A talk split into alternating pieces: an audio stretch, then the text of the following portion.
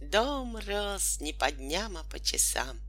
Сначала он был крокодилу по колено, затем по шейку, а потом и совсем закрыл его с ручками. Все были очень довольны, только Чебурашка с каждым днем становился все печальнее и печальнее. — Что с тобой? — спросил его однажды крокодил. — У тебя неприятности? — Да, — ответил Чебурашка. — У меня неприятности. Наш магазин собираются закрывать. Никто не покупает уцененных товаров. — Что же ты раньше молчал? — снова спросил Ген. — Я не хотел беспокоить вас по пустякам. У вас же и своих забот хватает. — Ничего себе пустяки! — вскричал крокодил. — Ну ладно, мы тебе как-нибудь поможем. — Придумал! — закричал он через пять минут. — Во сколько открывается твой магазин? — В одиннадцать. — Ну и хорошо, все будет в порядке. На следующий день крокодил первым делом отпросился с работы. Вместо него в зоопарке дежурил его сменщик Валера. А сам Гена и все остальные друзья, кто был свободен в это утро, за два часа до открытия собрались у входа в Чебурашкин магазин.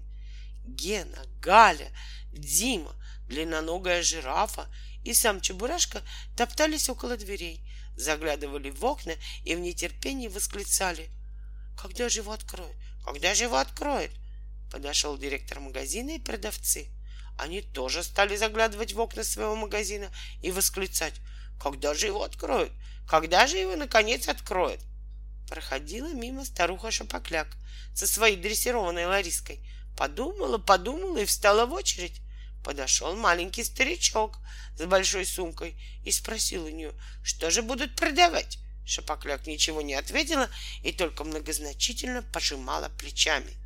Наверное, что-нибудь интересное, решил старичок и тоже стал заглядывать в окна.